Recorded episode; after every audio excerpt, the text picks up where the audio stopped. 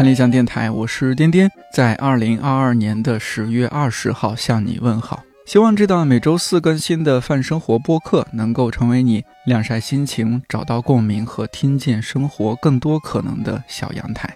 自从最近把节目上线时间调整到周四早八点之后，感觉每周过得特别快。因为周一上线上台阶儿，然后在周三之前既要把当周的看理想电台做好并上传，又得把下周的上台阶儿做好发给合作方审核。周四周五除了把电台上线之后的事情扫个尾，要么安排了节目录制，要么就是近期录制的提纲得抓紧时间做好发给嘉宾了。不过好消息是，下周一上台阶儿即将迎来最后一集。喘口气就可以正式开始张罗看理想电台五周年的事儿了。我常常特别羡慕那些精力旺盛的人，每天做很多事，说很多话，但只需要睡很短的时间。像今天这期嘉宾艺术家文娜，要不是因为今年她的工作生活安排太满太累，这阵子需要回北京休息调养，我几乎不可能约到她的时间录这期节目。毕竟他是一个全世界到处跑，在不同的墙上画画的人。第一次知道文娜是在一席的演讲视频当中，被他创造的野生神仙世界深深吸引。二零一九年，我去宋庄找《造镜记》的作者于山范宽老师录节目，在他工作室楼下正聊着天，他突然指着蹲在我们旁边一直默默挖土的人说：“哦，这是文娜。”那是一个既日常又梦幻到有点不真实的一天。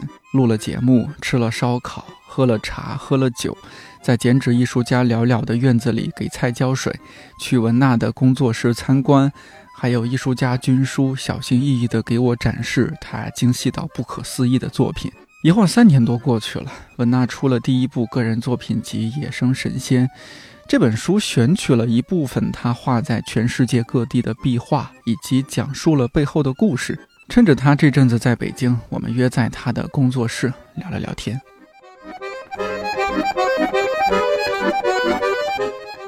呃，刚刚我还说，哎，觉得你这儿氛围现在搞特文艺啊，各种家具啊，还有一些花啊、绿植啊什么的，我就自然想到说，哎，该养只猫什么的。但是你就说。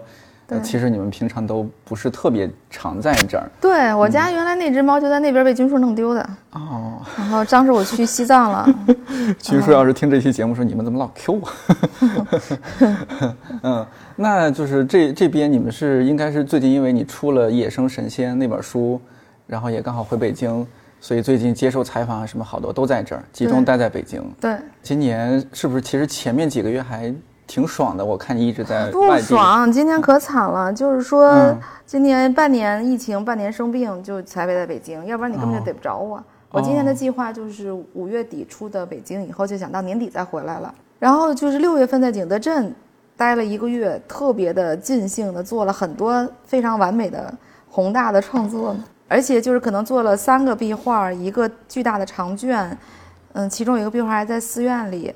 然后又谈了一个新的项目，又做了一些方案，然后每天晚上夜夜笙歌，都要跟不同的十个人的陌生人的局，每天晚上都是巨大的应酬，但是我又很善于这些，所以我就很开心。但是太密集了，其实这十年来我基本上也是这么过的。但是上一个月不知道为什么就太密集了，我就到了月底我就很累。嗯，累的情况下又经了又经历了一些，比如采访啊，或者是从景德镇到晋江。要坐火车，然后再带着景德镇的甲方去跟晋江的甲方见面，然后玩又去厦门，又从厦门回来，就是在已经虚脱的情况下，又挨了七天，到时候晚上我话都说不出来，累的的情况下，我又在晋江的大太阳下收到了我自己订的一个舞龙的玩具，然后在天台上舞龙舞了一个小时，就是那种嗯无尽的爆发力，然后终于耗干了我最后的一丝电量，我就关机了，就彻底关机。那天晚上还吃了冰，还健了身。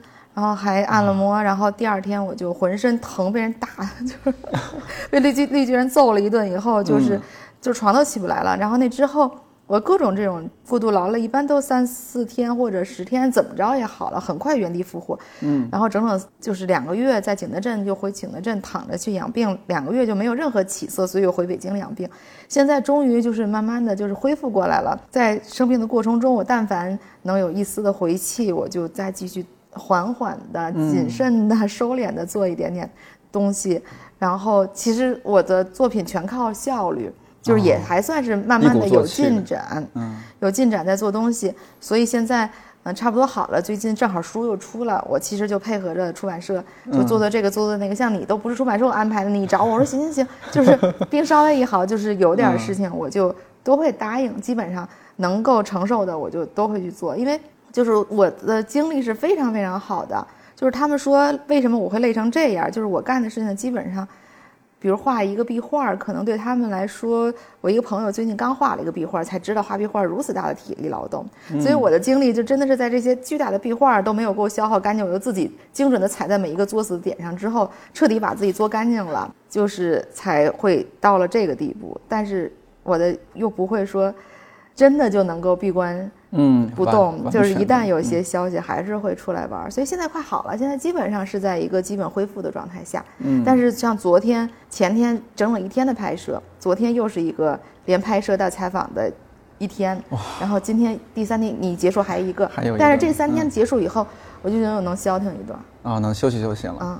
哎呀，你这么说，我都有点不好意思了。没关系，没关系，我把你给耗着。我是嘚嘚瑟型人格，没事，随便。嗯，那所以那休息那两个月，主要就因为前面太累了，是吧？累的，也不是说其他一些特别严重的情况。没有任何实证，去医院查了，所有指标都是正常的。啊，就是太疲惫。对。嗯，那对于艺术家来说，这正常吗？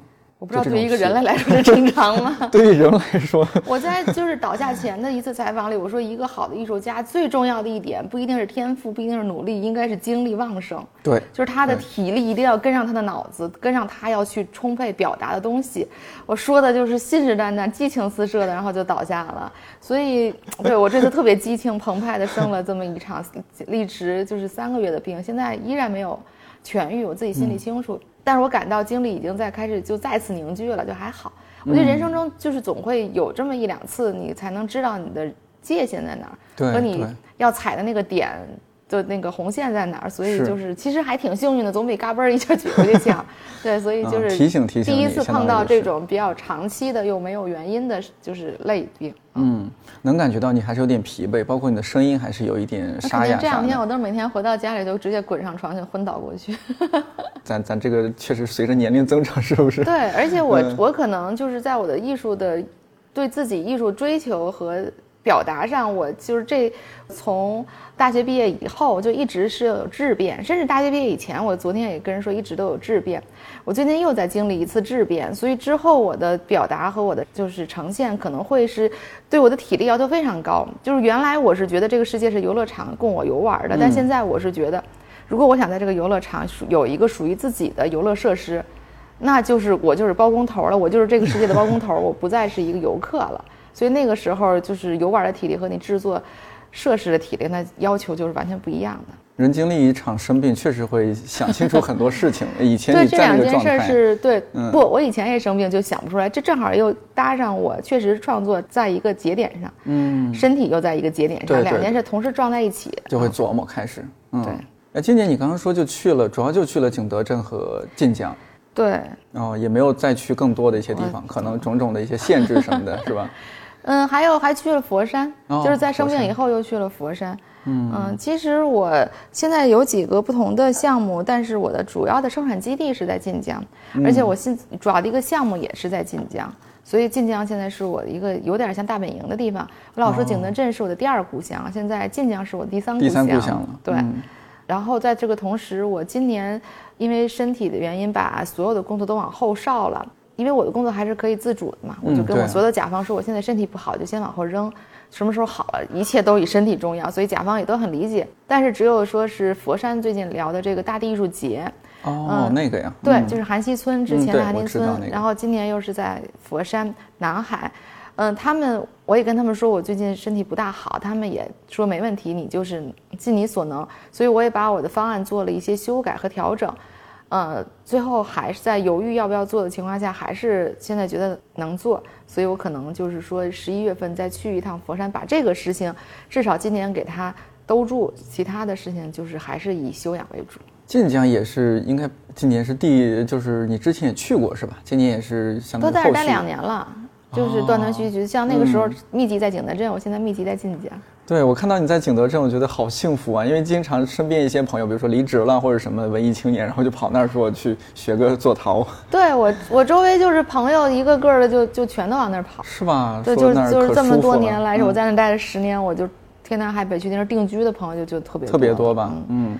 能不能说说在那儿的生活吧？我我还也没有去过，还挺挺好奇的。在那儿的生活，就你你在那儿每天一个创作的一个状态。疫情以前的生活和疫情以后的生活就完全不一样。哦，怎么回事？怎么个不一样？对，那个时候有到世界各地的人都会在那里交流，然后。我也会跟着他们，随时跟谁聊开心了，就是一旦定了有展览，我可能就跟着他们就出国，所以很多出就是国际的交流往来都是在以景德镇为核心的。嗯，那现在其实基本上就是，呃，其实一四年以后到一七年左右，我就是这几年就去景德镇去的少了一些。最近这两年，因为有一些新的项目才再次过去，因为我知道你可能想让我聊一聊。那个时候在北京还有工作，然后今天在北京的二环路上开车，第二天就对着青山包刚摸出来的土鸡蛋，然后就感叹自己的人生为什么会变成这样。但是其实好像书里也都写了，就是以前的采访中就是说过很多次。所以对我来说，现在景德镇已经不再是以前那种空间和时间突然的那种锋利的切割的一个转换，它更像是我一个让我踏实的大后方。我可能不会像那么沉迷于这种转换，因为我已经很熟悉了。然后我。想回去的话，我需要在那儿调养，或者我现在需要去那工作，我觉得很坦然的面对这件事儿。我工作才回家，或者我有事儿我才回家，我回去办一个邮局的手续我才回去。所以这个事情就它，就是浪漫和坚定的那种和日常就完全就是。融为了一体，融在一块儿的，嗯，所以他就我就不用不用再讲那种三宝的美好，因为其实那个书里也讲挺多，都应该直接去看看就知道了。嗯，好，晋江那边呢，是你这几年才陆续开始多去那儿跑一跑，那是有什么会比较吸引你？包括说它有一些什么艺术方面的基础？就是他们也是有当地有个文旅项目叫吴岭古村落，是根据晋江高铁站的那么一个。呃，就是引流或者是过客的一个呃旅游项目吧，但是它整个那一个是一个很大的一个古村落，开发出来的是有一个完整的商业业态，所以他在二零年的时候叫我过去，是想引进一些艺术家的艺术创作在里面，作为一些引流的情况。嗯，所以当时疫情刚一结束，五月份我就是离开北京第一个冲去的就是泉州晋江。嗯，然后那个地方的那种红砖古村古厝。就是真的是我以前也对，就是呃，对于我北方的来说，尽管去过很多地方，依然是一次特别呃第一次见到的一个状态，所以我就觉得那个地方特别的与众不同，蓝天白云配上那种红砖古厝。结果我也没有想到，当时他们是给我一个完整的古厝，让我在那儿做一个文大艺术空间。所以当时我早就想，如果有机会的话，我是不是可以把我的作品立体化？就是我本身就做壁画，本身也做雕塑，嗯，那。文纳经怎样才能够成为一个空间的呈现，然后让大家去了解它？我就问他们说，可不可以做文纳经？他们说当然没有问题。所以我去了以后，我就立刻就是选中了整个的一个非常完整的，它那种几进有天井、几开有导座呀这样子一个完整的建筑结构的空间。然后他们就是说，我就要在里面考虑那些雕塑的分布。后来他我就说，我可能得自己去找这些人，他们就直接推荐了当地做木雕的，就是非遗的一个团队，就他们，你你也知道那边的宗教氛围，就真的是一个村子里可能祠堂或者是寺庙都不止一两个，对，对，所以他们有非常就是完完成熟精致。而且又有点不大为外人所知的那种非常厉害的团队，在那边就是世世代代的生活着，所以他们介绍了一个当地的这样的团队给我，他是第五代，已经传了第五代了。然后我跟他们，我也没有想到，就是从这个晋江这个项目叫藏海错开始，就是我们就特别快乐的合作。其实后来就像家人一样，我跟他们不仅跟这儿的他们的头啊、领导、老板像家人一样，跟他们的工人什么的关系也特别好。然后他们就是就是我就经常扎在那儿看他们做木雕，然后木雕，而且我可能这次的那个作品有二十三个木雕，所以其实是一个耗时历史很长，大概有两耗到现在两快三年了一个时间了。嗯，然后在这个同时，我其实是想把残海错作为一个打样，让大家看到我现在在做什么和能做什么，然后让类似的项目能够更了解我。结果不知道为什么，就是突然这段时间这几年来找我的项目全都是这种带空间，然后带。给你一个创作基地，对对的项目，然后其他的我就都是这样子的一种往下扎扎得很深的一个创作，所以都需要这种大量的雕塑，所以我跟晋江的这个团队就会往后延伸到其他的合作里去，所以将来就是我的一个生产基地了，嗯，它就像是我景德镇之后的另一个台阶一样。嗯，那在晋江你就相对来说是。就我艺术我不太懂，就是你相当于你画了那个画，然后这个团队他负责把它立体化吗？还是你们一起来做？我我做雕塑小稿，他们照着我的雕塑小稿在做，就复制成大的完善啊什么的，是吗？对，把它我做的大概就二三十厘米的，他们会盖盖成一两米的那种大目标，嗯，非常的拉风，对吧？这如果看到实物，应该是非常的。所以我这两年就特别想赶紧就是能够让这件事情就是有一个呈现。而且其实我现在手里正在堆积，像晋江这个已经完成百分之八十，我新又新的景德镇的项目也完成了百分之三四十，我还有其他的不同的阶段的，就是等待在排队。嗯，对。但是你你看，今年本来我是想六月份到那边一通。大干特干，然后就十一就能开幕了，就完事儿了啊！结果这一下子这躺了三个月，啥也没干，在现在还在北京，所以就是，但是我觉得就是这个就是顺其自然，反正明年后年大后年，它一件一件慢慢来嘛。嗯，你这个不像我做节目，像我这个每周四都得上节目，你都得提前录好啊，什么准备都是必须有那个时间我也经历过你这种工作，特别可怕。我原来这个这件事情插画编辑的时候，对这个是一个正常的工作。我也还有一个不为人知的工作经历，就是我在广州的动漫周刊给他们做过每周一次的嗯旅游连载。那个时候就是我只要出去去出国，他们主编就找我说：“这件你你故事可以写一下。”有可能一个国家分个五六期、两三期，就是每周一次，每周日就要截稿。我我受够了那个日子，其实 就是我完全就是为了客气，不好意思拒绝。虽然当时就是留下了很多我对于。那个整理下来的那些资料很开心，但是 no，再也不干了。而我做了快五年了。对，当然我也真就这种情况，我也干了两年呢，也真的不。哦，那也挺久了。对于一个艺术家来说，对，其实因为真的真做起来很快，照片一捋，随便字一写，八百字小作文，可能半个小时之内就全弄完了。但是就有个任务，还挺逗的。哎，说说晋江，你就是除了刚刚你说做雕塑，也有画壁画，对吧？对他这个就是说，现在我是有一个呃创作的节点，就现在我壁画只是我的一个最开始的手段，所以其实我原来说，嗯，我是来这个世界度假的，嗯，就是其实那个时候就是说我壁画画了一个东西，主要是玩，然后我再为这个壁画编一个故事，我就觉得我完成了我的任务，嗯，但现在壁画只是一个最开始的原始手段，包括雕塑，包括音乐，甚至包括多媒体。和高科技和空间以及时间的参与，他们都是我的材料。就是现在我真正想去呈现的作品是一个有逻辑的空间链，就是这是一个新的故事的呈现的挖掘。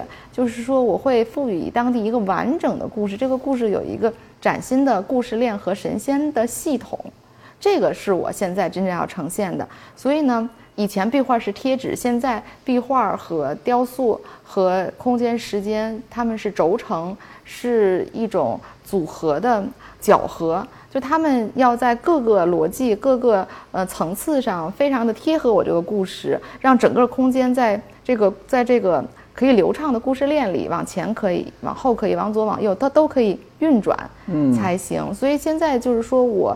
在这本书就是《野生神仙》是对我前十年作品的一个呈现，嗯，啊，它其实就是纯粹就是画壁画，这个东西是对我来说非常宝贵的财富，也是我玩的最快乐的十年。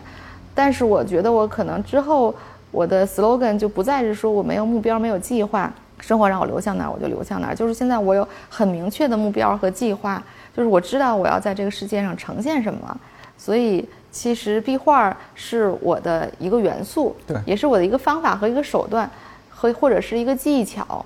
然后我是想让大来呈现一个新的一个故事世界。你书里边写到那一点，我之前没太注意，就是你画壁画不打草稿，现画。对这件事情也是一个转折点。过去这是一个我非常就是引以为豪的一件事情，因为它可能确实是需要一定的天分才能做到这一点。因为我以为大家都可以，我只是懒得打稿才这么做。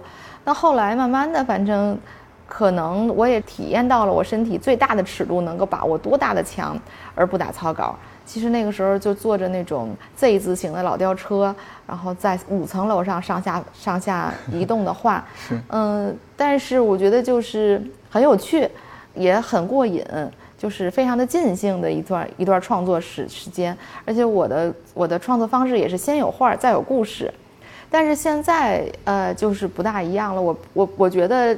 那种体验是很好，但是我现在会先把一个故事的脉络弄得非常的清楚。当然，这个创作这个故事脉络的时候，我也会在绘画呀，就是创作，就是画一些形象，让他们出来。不是说先把故事编好，这个故事也是根据我可能在纸上画一些这个东西，互相穿插着、交错着，最后把这个作品呈现完整。但是这些可能都是在一开始的案头工作。然后，当这些框架全部搭建好了以后，再在某种自由的限制下，再去画壁画。就是说，过去我呃沉醉于那种呃没有边界的的线条，但现在我认为我就是更喜欢它在一个呃清晰的故事脉络里的自由发挥。你自己创作了一个边界，就是你你把你这个宇宙已经描绘的差不多了。对，原来可能就是形式大于内容，现在我终于又回归了内容。就前阵子我还和你说，呃，我之前没好意思和你说，我确实有特别喜欢的一家面条店，嗯，因为我爱吃面，然后呢，他们店里呢有一面墙，就是反正一看就是文娜的风格，嗯，可能也因为这个的加持，加上他那个面条确实太好吃了，嗯，我时不时我就可能过去吃一下。结果我前阵子问你，你说啊，那不是你画的，还有点失望，但是你就马上安慰我说，哎呀，你该吃吃，该喝喝，没必要，这个因为不是我画，你就不去什么的，这个让我有点意外。对这个有很多层次，就是我也经历了很多阶段嘛。就是我最早的阶段是小透明的时候，好希望有人抄我的画啊。然后这是最早的时候，小透明的时候，你问问每一个创作者，其实当你还没有自己的创，你的作品没有被世间外人熟知的时候，你当然希望有人能抄你的画，这是一种很大的认可。认可，对对对。然后当你真的用你的画开始能够得到一些生活的资源的时候。你就会把它捂住，你会觉得这是我生活的道路，你不能够就是挡住我的路。然后等到你再走到一定的强大的时候，你会发现说这个东西已经没有人能从我手里偷走了。就是我说的就比较快的几个大的，就是没有人能把它拿走。而水涨船高的这种事情，就是说你首先要有一个很好的繁荣的创作环境和氛围。当这个世界大家都喜欢这种风格，都爱这种呃传统的或者是灿烂的这些东西，不仅是有这么多创作者，除了他喜欢你，也包括受众喜欢他，才会有这么多人去。用你的方式继续创作，所以这个是一个大的环境。如果只有我一个人画，我一个人永远不可能带出一个整个的浪潮。所以这个浪潮，如果你能在这个浪潮里走在这个浪潮的前边，那是一个特别值得自豪的事情。我怎么能够为了这件事情，我把他们掐断的告一个说一告一？我自己的经历也不行，我有这个经历，我不如把这个浪潮翻翻的更高一些。然后这个是一点，就是说，如果我有幸能够让更多的人愿意去参考我的，或者是喜欢我的东西，追随这种风格，甚至就是也不追随太，就是分享我的这种创作感觉，我觉得是很荣幸，而且是，嗯，很有力量的一件事情。所以呢，其实如果说是在知识版权上的这种事情，我觉得除非这种吃大户，如果真的是很大的品牌，对，那这个事情我会给你。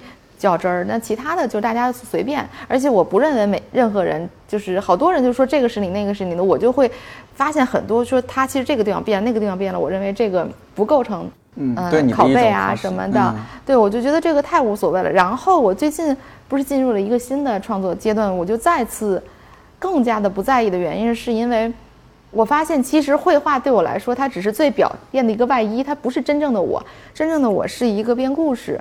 是一个要给这个世界留下一些体系的一个状态才是。其实，这个我正好有能力去画画，有正好有能力去雕塑，我正好有能力用视觉的元素来呈现我的这些故事。所以就说，他们真的是永远不可能把我这些故事东西拷贝出去，嗯，所以这个形象就更加无所谓大家去使用。而且为什么我就是就想，呃，为什么我正好会画画了这个？为什么大家就是拷贝也都不是很像？就不管画技很好的人，可能也不屑于照别人的画。但是就是不管怎么说，我没有见过画我的画最后组装的很好的。我觉得就是因为他们不知道我画后面的故事。就是我觉得这种这种故事渗透在画里的那种气质，嗯，是你无论怎么描也描不出来的。而在这个时候，就是说我在就是绘绘画和故事的这种交错的前进中，就是即使我让大家来画，也不可能是有人能够拿走的。所以就我就更加坦然和鼓励，就是期待大家就是能够更繁花似锦的在这个道路上有更多的人走，我会更开心。所以就是除了那会儿说到的，就是不打草稿现画，还有另外一点，我看书的时候看到的，我记得有一个是你把那个调料，然后弄成了各种神仙，就画壁画那个，对对对，就是说你创创作故事的这种能力，就这是，这也是天赋吗？还是其实你平时也读好多书啊，什么小说什么的？这个应该是天赋，就是说我不怎么读这些。故事性强的东西，就肯定读，但绝对不是钻研。而这个天赋，它也不是我天生的。我觉得真的就是自然而然走到这一刻。不，有一天我突然发现，我以前讲故事啊，就是就是讲哪儿算哪儿，就是像一个大草原里，然后随便放了一群羊，这个羊就各自自己，这羊站哪儿我就哪儿弄一圈，羊站哪儿我就在哪儿弄一圈。其实是这样子，但现在我是在一个山洞的轨道里，这个轨道。铺的非常精密，它的顶棚铺的非常精密，然后呢，就是我会让这些羊用各种各样的方式，比如抬起腿来，各种有严格的军号令，然后让他们走这个已经为的非常逼仄的一条很窄的有梅花桩一样的这样的道路。所以到时候这些你怎么能把这些绵羊训练的规训和你怎么能够让你这些大的小的你把它们的顺序排成，让他们按照这样的顺序调整来去让可以在这一条已经定好的轨道上顺畅的往前流流动，就这个就是难得多。所以这个时候我创作的那个成就感。就跟以前就是不一样了，所以其实现在我就是等于是以前是往地上撒了一地豆子，看哪粒都好看。那现在我把这些豆子再组合，在红豆、绿豆各自数字都有限的情况下，怎样把它摆成一个最优的排列方式？这种思维和思考的过程，其实是我现在创造的创作的一个主体的方向。那如果就这一点展开一下，我们再说到晋江的这个这次的创作，比如说就拿壁画来说。呃，因为你在创作中常常会根据你你看到一些东西或者当地的什么民间故事啊、风俗风土人情啊去创作。那晋江你会怎么去创作？晋江其实我那个地方就叫藏海错嘛，嗯，它是一个把大海深深藏在自己的身体里，藏在这个古厝里，这样一个向内伸展、一个内敛的空间。所以其实它讲的是一个关于海洋、关于移民、关于海上丝绸之路的故事。它里面就是分为了壁画和雕塑两个主体。壁画讲的就是一个，呃，整个是泉州真实的故事，从泉州港出发，然后他们怎样移民，开始南下，最后去南洋去那儿谋生，然后去开枝散叶去做下一个祠堂，去在那儿繁衍子孙，然后怎样又回到自己故土。然后这样子一个史诗一般的一个移民的故事，然后前面那个雕塑就是配合着后面这一个真真正正在泉州发生的波澜壮阔的几代人的故事，我为他们所创造的一个神仙庇佑的体系，而这个神仙它跟就是我本身创作的神仙就跟宗教其实是。有绝对的割裂的，肯定不会沾真正的宗教。嗯，而且本身泉州又是一个对宗教非常有包容性的一个地方，所以它对于我第一个这个实验，呃，是一个特别友好的环境。所以当时我就是用雕塑来形成第二套体系，然后这个雕塑和壁画之间又互相交缠着，就共同讲述一个一个移民在他们心中真正在天地之间的这样的一个特殊的族群的从古至今的故事。会创造什么新的神仙吗？我对都有啊，那是那那我说的那二十三个雕塑全部都是新的神仙。比如说在这里面，第一个神仙叫知海，就是他不是海神，他是创造大海的神仙，在创造了那一片海洋。就是说知海女神面生四目，然后嗯，她就是耀眼夺目，光芒四射，而且她碾浪调履。要就是织就大海，就是说他把海浪碾成一段段丝线。然后用它来把大海铺陈起来，只绕阴阳万转千里，就是他的手指不停的在编织，就是日复一日的海上生活。然后他的呃编织出一小段丝绸，就是一望无际的粼粼大海。所以整个大像丝缎一样，呃绵柔的大海就是他手下的一个锦缎。所以在那个海上去万般映日光辉，嗯秀痕锦灿，就是说像在大海上的一万艘巨轮在海上航行的那个航道。所织就成的一个花纹，就是他织的那个丝绸上面的的暗纹，所以在阳光下熠熠生辉。嗯，所以其实它就又暗合了海上丝绸之路的一个起点。对，它也是就是把海浪和丝线和平面整个的连接在一起，而且是一个古老的故事。嗯，然后比如说织海之后。嗯，他们可能就是比如有挪鱼，挪鱼就讲的是挪鱼，我记得这是你之前创作的。对，挪鱼是一个关于贸易的神仙，就是一个国家要想千秋鼎盛的话，一个民族想要兴旺振兴，它就一定要有贸靠贸易和交流，所以贸易和交流就是鱼就是授人以渔，它要有资源、财富。技术、知识这些典籍着实都是所谓的鱼，但挪就是移山倒海、调易之术，就是把这边彼此渊之充盈，填比谷之干涸，就是这样子的话，把以南之细鳞，然后养北之巨奇，就是这边的小小的东西到那边就可以产生巨大的财富。这样子，呃，那个雕塑的形象也是说一个神仙把拿了一小片海洋，但从这一小片海水里直接揪出一条巨大的尾鳍。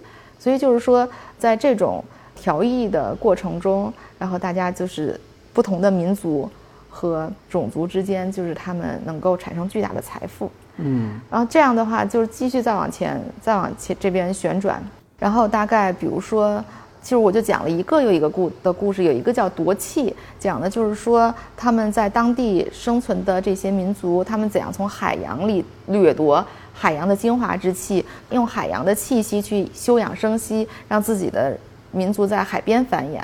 那个形象就是一个一个渔女的形象，但是她努力的就是把有一些小贝壳啊，就是把气息从那些小螃蟹、小贝壳的身体里掠夺出来，就那样的一个形象。然后最后快到结束，一共十八个。然后快到结束的时候呢，他有一个老奶奶叫川珠。就是说，呃，望海阿嬷望海碎身，就是他一年一年的在那儿收集珍珠，收集珍珠以后，就是，呃，把它们就是穿成小串串，这些珍珠叫水纹沁壁，就是海上的所有的故事都一个个镶嵌，已经沁住在这个珍珠的岩壁上了，就每一个故事都被记得。但是就是新新珠乍闪，旧珠已落，就是他可能不一定老奶奶永远拿着那么多珍珠，也许阿嬷守珠。珠串时而长短难以计数，但是只要被阿嬷曾经拿到的这些珍珠，就是我们前面我刚才前面一个一个我讲了和没讲的这十几个故事，他们都是一颗一颗珍珠被阿嬷拿在手里，最后就是他们顺海迎波，就是说他们有的可以耀射整个大海，有的可能就是在波光粼粼下面暗暗的光芒，但是他们都被老奶奶看见过，都曾经被这片大海记住过。然后到最后一个呃形象叫花兽，就是说累累花兽趁海而别，就是一辆一辆像承载着鲜花的巨兽，就是一艘艘巨轮趁海就离开了这个地方。但是就是曾经我们以为我们永远不会分开，但是转眼遗恨日夕，就最后大家就真的就消失了，不敢忘归，就是不知道他们什么时候回来。但是只要你去思念他。一一次一次的去思念，最后累累花兽趁海而归，就是说伤痕累累，但是历经沧桑的这一尊尊花兽，最后总有一天会回到这个曾经故乡的故土和你童年的记忆里的那个世界。所以这个一个轮打完以后，就是他们每一个雕塑的这个故事和后面他们对应着的那个，就是这个壁画的泉州故事，它都是有这种交缠的，最后会落到藏海上，就是说。这里面真正的题眼是叫藏海，这个藏海的形象就是一个海民年轻时候的样子，嗯，他的身上就是沁着海纹和就像纹身一样的巨浪，就是刻印在他的身上。他的下面是有着浮雕和海海洋从海里拔地而出，上面有有我最喜欢的这些雕塑，比如说我最喜欢这些形象，比如知海、挪鱼、浮枝。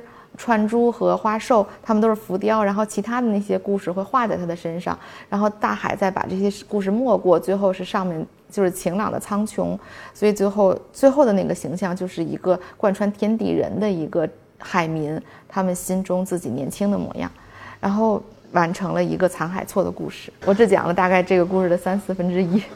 哎，这些故事是你在创作之前就想到了，还是一边创作一边想的？一边创作一边想的，就是先画了壁画，然后又做了雕塑，然后再创造了这个故事，然后再去调整壁画。这次是这样的一个一个过程，和以前可能还不太一样。以前有那种可能就是你早期的，就是他给你一面墙，那你去画吧，你可能就这就是一边画，可能一边琢磨琢磨。对，那个时候我是画完画以后再去想这个故事。那现在故事和画的前后关系，他们是非常密集的纠织在一起的。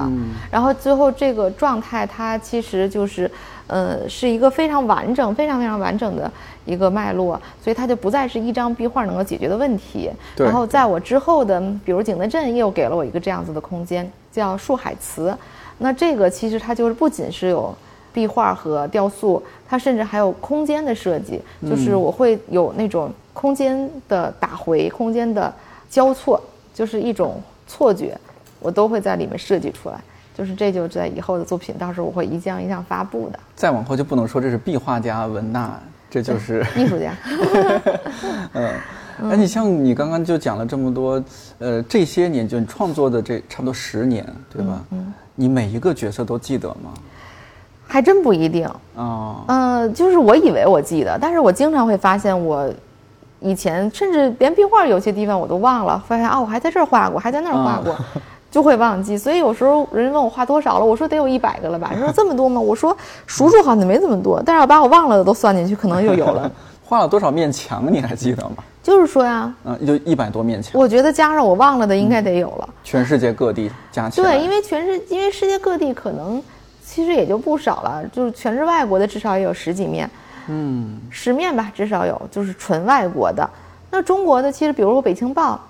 这一楼里上上下下，我就画了又有得小十面，得有十面，甚至十多面。景德镇又有十多面，这就三十面。然后零零散散东画西画的加在一起，我觉得数来数去一百个，呃肯定有，肯定有说不上。但是我觉得不一定少。嗯嗯，看到书里面我才知道，你除了在墙上画过壁画，也在什么柱子上还是哪儿也画过。啊，那个对我来说就跟墙一样嘛，反正各种非主流材料都可以用。哦，就是因为我对材料这种东西没有。就是先天的性的限制，限制。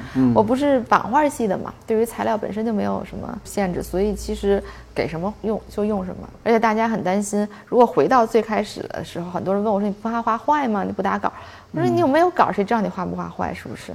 你这个太太厉害了，我没有稿，所以不会画，不存在画坏的。你有稿了才容易画坏是吧？人家一别这不一样。嗯嗯。哎，能不能说一下，就是不是国贸地铁站你画那个巨幅的众神上班图？那个其实是就是二零年他们 CBD 的一个艺术节，所以请我在地铁站能画一个壁画，我觉得还是很开心的。所以当时就觉得那个时候还是一个就是依然是说一定要紧扣 CBD 主题来画的话，那就是神仙上班图嘛。其实比我其他的作品来说，它更像一个纯粹的平面的命题作文，而且我也是完全是为了让那儿的。大家喜欢这张画和在这张画找到和自己的共鸣，所以做的很多非常接地气的造型和名称。但是这张画里最我觉得最有价值的是的一个主题，就是说每个人都是自己的神仙。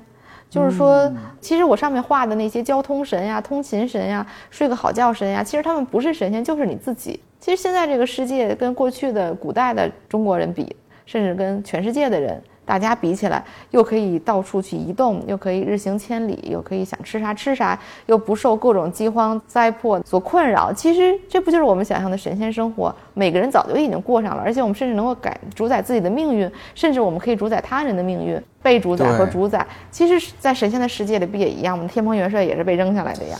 其实，嗯，对，其实所以就是说。我们每一个，就当时我给他们写那个报告的时候，我就是说，每个人在这里奔波的每一个人，其实都是自己的神仙。我觉得它是以 CBD 为原点，但其实它是一个整个神仙主题的核心。所以就是说，后面不管我做做其他的所有的故事，这些所谓的神仙体系，它其实只是一种。把当地非常典型的人性重新梳理，和他们人性交织成的故事，最后赋予一个比较高的典型的一个故事状态，甚至是个传说。其实它不一定是神，只不过说神仙是一个比较大家简而易懂的一个载体。是对，其实讲的就是每一个人的故事。你刚这句话还挺触动我的，嗯，就是如果说到神仙的话，那可能就是手机，就是过去这个他们拿的手里的浮尘，就是国外哈利波特的那个魔杖，魔杖，嗯啊，就有时候，比如说我回到前几年回到家里，可能点个什么外卖什么的，可能家里人会觉得，哎，你怎么手机上点一点，一会儿就有人过来敲门？这如果我们跳脱出来看这个事儿，这个习以为常的事儿，对，所以其实有点像神仙哈利波特的世界里，嗯，那些魔法的世界里的人也都很羡慕。也都很好奇，普通人是怎么生活的。嗯，那我们其实真正的神仙，他们也要下凡来享受人间的欢乐。所以其实就是这个世界就是一个圈儿。我刚才说，嗯，就是我在景德镇做了一些辉煌的作品嘛。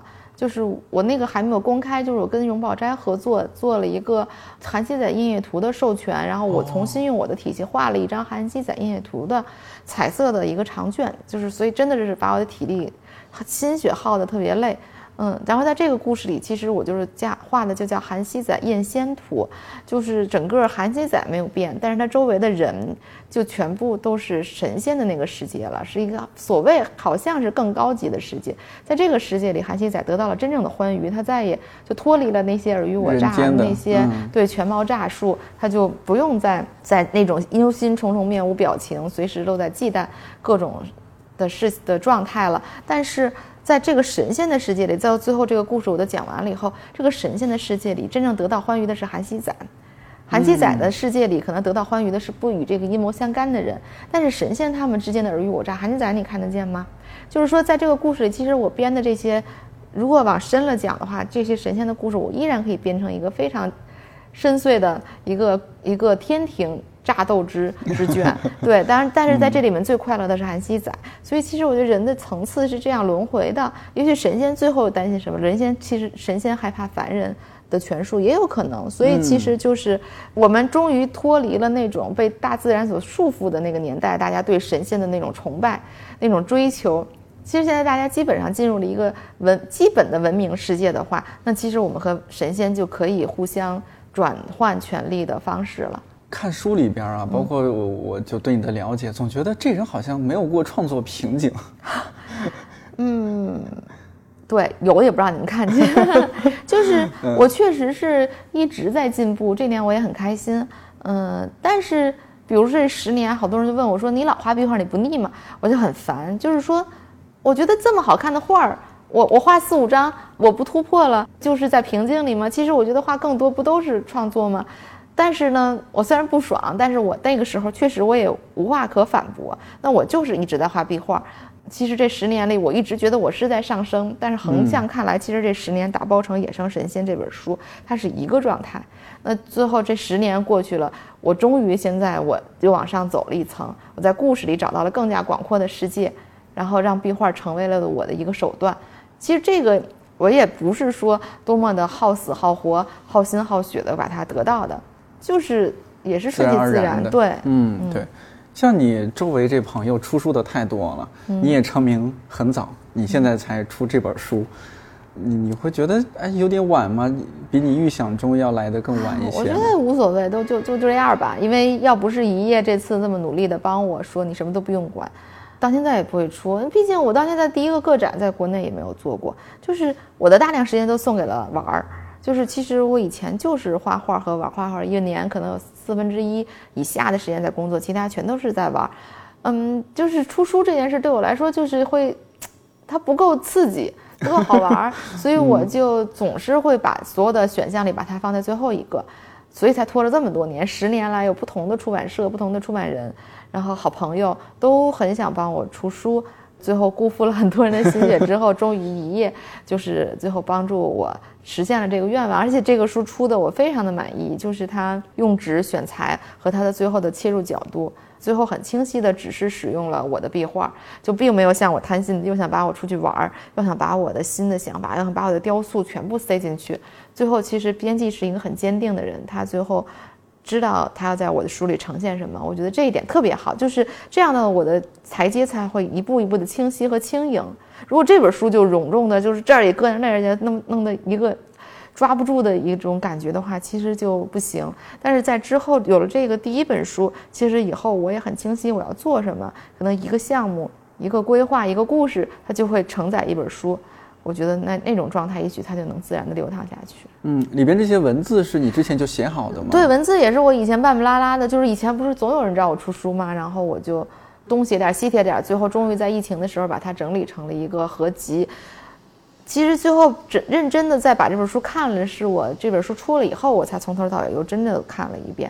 呃，我们再说一下，就既然已经说到了雕塑这一块儿，这确实是我之前没有太看到，呃，这方面你的一些聊聊到的一些内容哈。我们今天是不是可以多聊一点点，就关于雕塑这一块儿，你会怎么样看待这种艺术形式？相比壁画，包括说这方面你是怎么样去继续往下想的？已经做到什么样的程度？我觉得我的雕塑就是形式来自于我的形象，故事来自于我的乱编，所以其实。雕塑，我是它的这种两个融合之后成为的一个具体具象的形象，我是非常非常的喜欢。它的力量力量和雕和壁画就完全不一样，而且我这方面还是挺有天分的，就是我也没有学过雕塑，但是我可以完全合理的把我的这个形象从平面转化成立体的，而且从某一个角度可以几乎跟我的壁画是完全一致的。做雕塑会让我快乐，呃，就最动脑的就是编故事。然后画画画和构图也需要动脑子，这是这些时间，我相对来说需要一些就是安静，其实也不用很安静，我依然可以人来疯的一边聊天一边画，但是还是整体来说我是紧张的。但是壁画我就可以一边聊天一边听故事一边看，看综艺就是可以做。当然，如果不看综艺的话，只听故事还是可以做得更更深入更好。这个是没有问题，但对我来说，做雕塑是一种疗愈和修复的休息的感觉，呃，是一种心灵的啊。但是手其实是很累的，嗯，其实我跟那个向京老师不是有合作吗？向老师就总是就是劝阻我说，你不要把雕塑作为你的主要创作，因为他他说我经验太丰富了，这个太累了，就是太耗神了。人艺术家的一一生黄金创作期是有限的，而。雕塑它会占据你大量的制作时间的这种客观的占据，所以它可能会影响你更多的创作输出。所以其实现在我也是尽量能让我的故事更加在我的创作里成为主体，但是雕塑我是不会放弃的，呃，因为就是做的那种快乐和那种轻松的感觉，我是特别享受。虽然向老师说我的东西是自成一派的，其实它跟学院派的东西不太一样。对，不大认可，开玩笑，开玩笑。又是一个胡来的事儿，是吗？对，是胡来的事情。打引号的胡来。但是它真的很累，就是说你雕塑，你壁画只你壁画只画一个面儿的事情，它任何雕塑里任何一个死角，你都要去照顾到它的整个的一个完善。所以，他我认识向老师，跟向老师聊交流了之后，我对于雕塑的了解确实跟以前又不大一样了，和对于深入的感觉、深入的程度也不一样。过去有可能在某个角度做出一个感觉来。我就觉得这个壁画基本上再一看是个圆雕就立住了，但现在我会把它的每一个上下左右的每一个细节的角落都要做成圆满的话，那确实是像老师说的，是一个太耗费体力的工作了。反正现在先暂时先快乐的做着吧。有一天如果真的也是承受不起了的话，我还会再引进助手呀或者其他的方式啊。除了雕塑，那会儿你也说，因为你在形成一个你的新的宇宙啊，壁画、雕塑，然后更多的一些甚至多媒体的一些东西，呃，能不能也在这方面再多聊聊你的一些想法？对这个世界上的可以用的太多了。前一阵子我突然疯了似的开始刺绣，因为我不大喜欢那种手工的东西，我觉得太。太像女孩子做的，或者是怎么说呢？因为我也有做刺绣做的非常好的朋友，我也不能这么说。但是总而言之，我就觉得这个，比如说，比如说用布料做这些东西也很有趣。然后包括我可以做动画片啊，做电影啊，就是这些故事脚本都是现成的。所以其实我现在的项目里，我也把这些东西插接进进去。如果顺利的话，可能未来的三五年之内，我可能就会有更多的呈现方式。就是虽然经过了三年的隐忍，但说不定之后就能以一个比较天 炸裂的，对对炸裂的方式，就是眼花缭乱的出出现，不知道行不行？感觉刚刚已经说了好多方面，都是我好像是有点天赋的，好多方面都有挺有天赋的。就你上手特别快，是不是？对，我的速度特别快，尤其最近生病的话，就全靠效率。最近生病占了我很长时间，但以前其实也是玩占据了我很多时间。嗯，那天赋这种事情怎么说呢？我觉得。我的天赋不是与生俱来的，我现在确实是我自己都惊诧于我确实是有一定的天赋，但是我绝对不是那种早慧型或者是那种天降天才那一种。反正我也经过过刻苦的学习，努力的去画素描色彩，去应试，然后去练习基本功。所以昨天有一个采访就问我说：“你觉得天才和努力哪个更重要？”我说，我觉得我是因为努力才激发出了我的天赋。我觉得各占百分之五十，然后我真的觉得是我，反正对我来说是这样。我之前有听其他朋友讲过，他说就是除了那种像你说的，就是意意思说 DNA 里边就带着的，就是人家天赋异禀；另一种说也有努力的天才，属于说是后天的。我是努力的把那个盖子终于磨开了，然后那个盖子一旦打开，我的天赋就炸了出来，我就很开心。就是以前我画画都不知道为什么要画画。我听别人说我热爱画画，我看了画，我热热血沸腾，热泪盈眶。我说哎呀，我都能不画，我能乐死了，一点都不想画。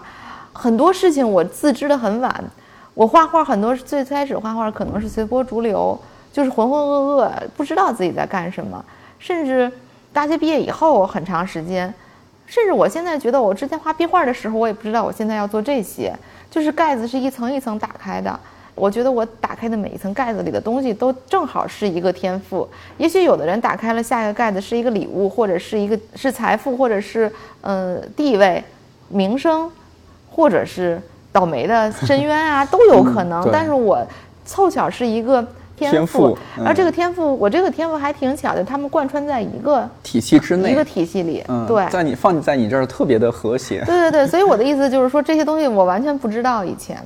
就是我属于是，就突然就有了，我还挺就挺开心的。我我因为我周围很多朋友，他我家里是干这个的嘛，嗯，就我从小肯定是做艺术。那我觉得真正跟那些家里不是做艺术，但是我却在考上了艺术学校，我却在画画，我选择了艺术，这是不一样的。我没有选择艺术，我天生就为艺术选择。这个就是说我并不觉得我有多大的天赋，反而在到我这个岁数做了这么多十年的摸索，我才知道我最后要用。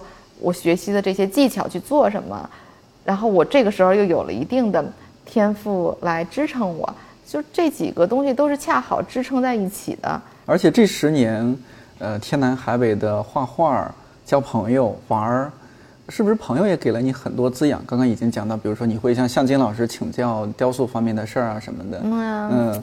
我觉得是这样，我觉得向老师教给我的呢，我我就特别特别喜欢向老师，我也会把我的故事也会给向老师听，向老师也会很开心的，就是我也有很多像向老师这种良师益友，我特别感谢他们。但是我觉得我对朋友的需求跟跟你说的这个东西，你说的用有，但是我对朋友另一种特别变态的需求，就是说我是射手座的情况下，我是永远需要我身边有人的。就很多人不是需说是我是内向的什么的吗？或者艺术家也是内向的，我是一个纯粹纯粹外向的人。我是通过和人交流产生能量的。对，比如说我伤心的时候，我快乐的时候，我必须得就是我我碰到什么事情，我周围不能没有人。我可能需要独处的时间，一年有一天就可以。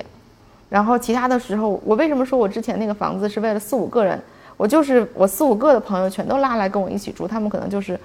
就是朋友，他们的外地的朋友房租到期了，我就说你别住了，就到我们家来住就完了。我就永远需要朋友，就他们不一定要给我良师益友，陪伴就行，就是陪着我一起开心，对，吃吃喝喝聊天，随时身边有人聊天，有人可以让我嘚瑟，或者有人让我发泄，或者有人让我听我叨叨，就是什么都可以。但是我是一个特别。向老师说，我是可以满足你对艺术家所有想象的艺术家。嗯，但是但是另一个相反的方向就是说，有的人如果觉得艺术家是孤独的、痛苦的、孤立的、凛冽的，那就完全不是。我就是那种人来疯型艺术家，精灵型艺术家。不不不，嘚瑟型，嘚瑟型。对对嘚，你这个更好。对，嘚瑟型的艺术家。嗯，就像是宋庄，上次我看到你们那样的状态，因为那个给我印象太深刻了。我确实会对艺术家有一些刻板印象，就像你说的，可能有点高冷啊、孤傲啊，或者怎么样的。但是那天和你们。